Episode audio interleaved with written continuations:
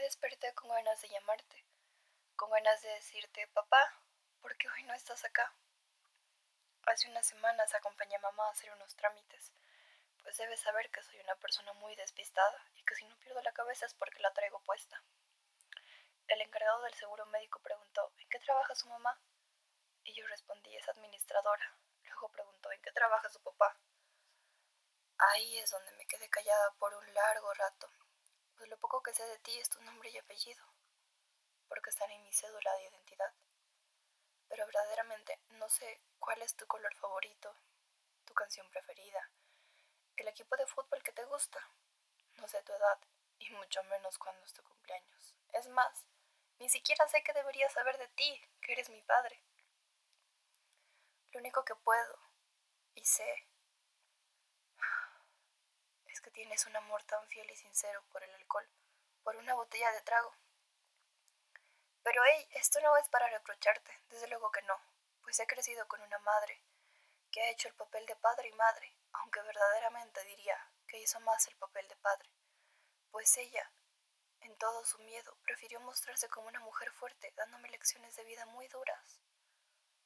Como ella decía, soy tu mamá, pero necesitas el amor de un padre fuerte y por ti seré lo más fuerte posible. Recuerdo esas palabras cuando llegué de un partido y estaba con las rodillas totalmente destrozadas, tanto que mamá tuvo que cargarme. O cuando fue el día del padre y nunca llegaste. Mamá llamó a la escuela, fingiendo una voz de hombre, diciendo, lo lamento, tuve un percance y no pude llegar. Debes saber que ese día en la administración, mamá cometió el error de decir, esta llamada es para mi hija. Y me comunicaron con ella. Reconocí inmediatamente la voz de hombre que mi mamá trataba de disimular. O cuando fue mi cumpleaños, prometiste que llegarías. Pues verdaderamente no lo hiciste. Dieron las dos. Pensé que llegarías. Dieron las tres. Seguro tiene demasiado trabajo. Dieron las cinco.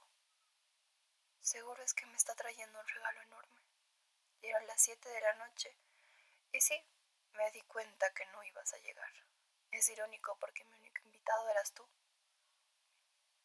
Mamá se cansó de verme triste y con tan solo cinco años recuerdo lo que me dijo. Puede que hoy no llegue, pero mañana sí. Es irónico. Han pasado 14 años y no llegaste. Me mudé tantas veces.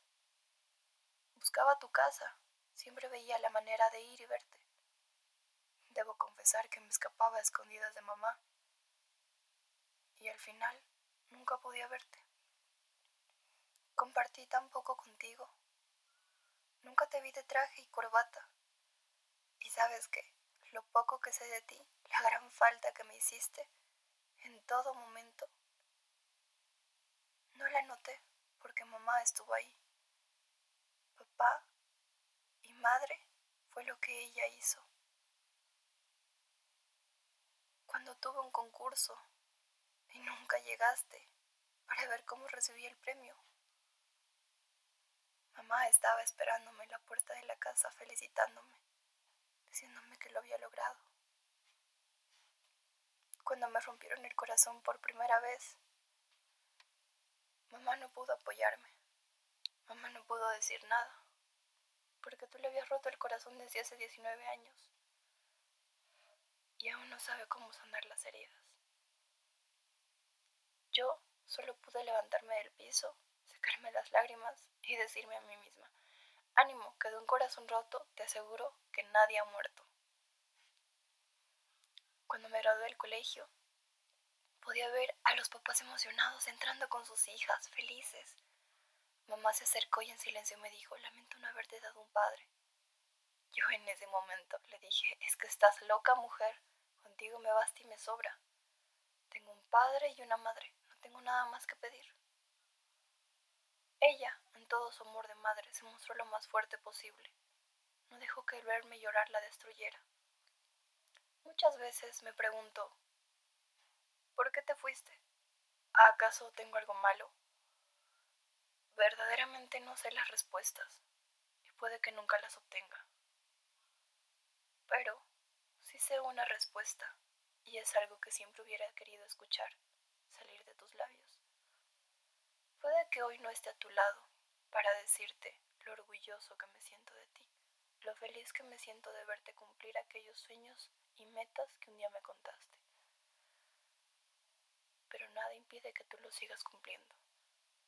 Puede que hoy no esté a tu lado, pero yo sé lo fuerte que eres. Ánimo.